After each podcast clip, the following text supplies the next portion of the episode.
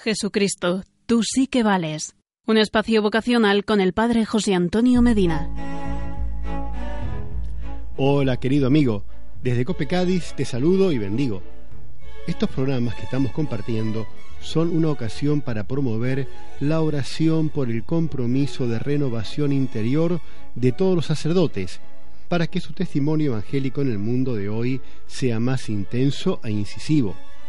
Todos estamos llamados a redescubrir la belleza de la vocación sacerdotal y por tanto a orar por los sacerdotes. Y especialmente pedimos para que junto a los enfermos estén siempre presentes. A la cabecera del enfermo, el sacerdote representa al mismo Cristo, médico divino, que no es indiferente ante la suerte del que sufre. Antes bien, a través de los sacramentos de la Iglesia que administra el sacerdote, Jesucristo ofrece al enfermo una curación mediante la reconciliación y el perdón de los pecados, por medio de la unción con el óleo sagrado y finalmente en la Eucaristía, en el viático, en el cual, como acostumbraba decir San Juan Leonardi, él mismo se convierte en el fármaco de la inmortalidad, por el que somos confortados, nutridos, transformados en Dios y partícipes de la naturaleza divina.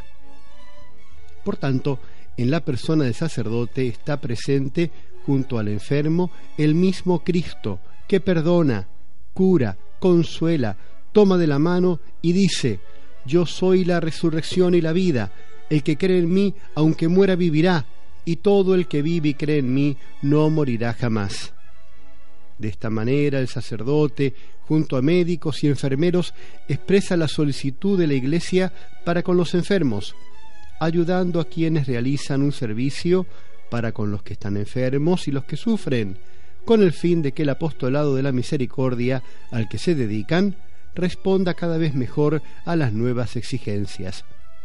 Por esto les invito muy especialmente, queridos hermanos y hermanas que están enfermos, a dirigir incesantemente vuestras oraciones y el ofrecimiento de los sufrimientos al Señor de la vida, en favor de la santidad de nuestros sacerdotes, a fin de que desempeñen con entrega y caridad pastoral el ministerio que Cristo médico del cuerpo y del alma les ha confiado.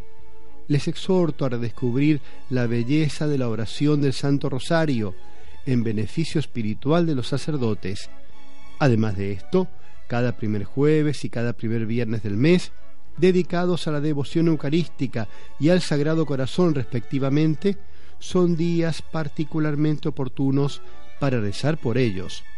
Porque ayer, hoy y siempre, un sacerdote junto a un enfermo es el mismo Cristo que le consuela y le ama.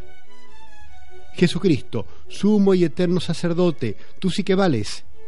¿Y tú que me estás escuchando, no te animas a seguirle?